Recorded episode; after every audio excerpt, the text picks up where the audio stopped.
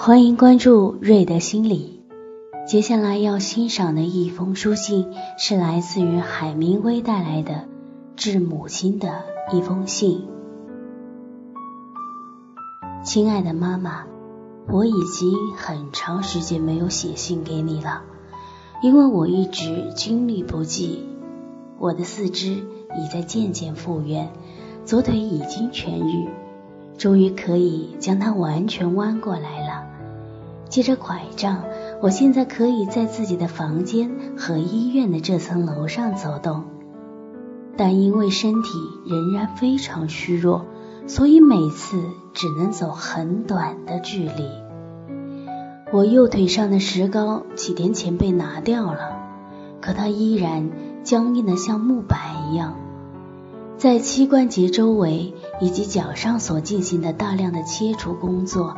让我疼痛难忍，但是那名名叫萨姆雷利的医生，米兰最好的医生，认识纽约一位已故的外科奇才贝克医生，说我的右腿终究会痊愈的，膝关节逐渐康复，很快就能活动了。我随信附了一张躺在病床上的照片，左腿看上去好像是残肢。但事实上并非如此，因为它是弯曲的，所以看起来像是残肢。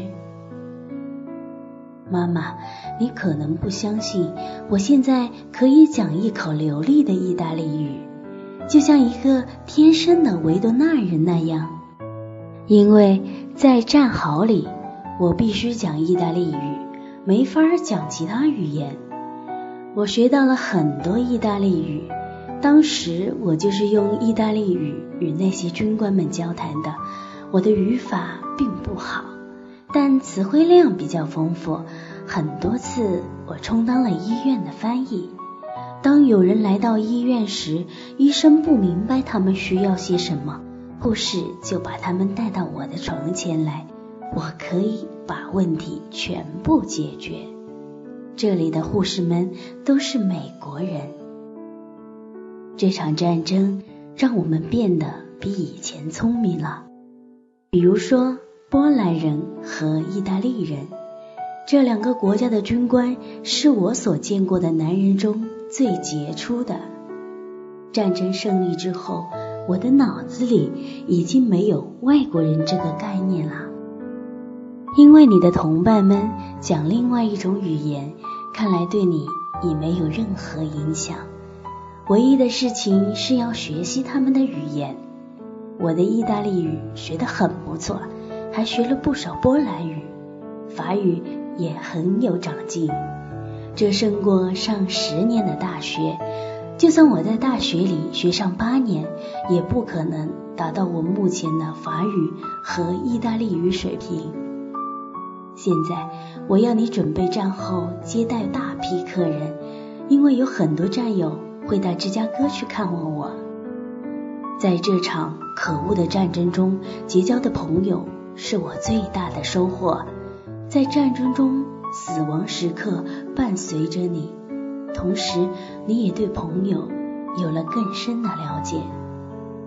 我还不知道自己什么时候能回去，或许会回去过圣诞节，但也可能回不去。我不可能加入陆军或海军，就算我回来了，他们也不会让我参军。原因是我有一只没用的眼睛和两条颤抖的腿，因此我最好是待在这里，把那该死的烦恼暂时扔在一边。妈妈，我又一次坠入爱河了。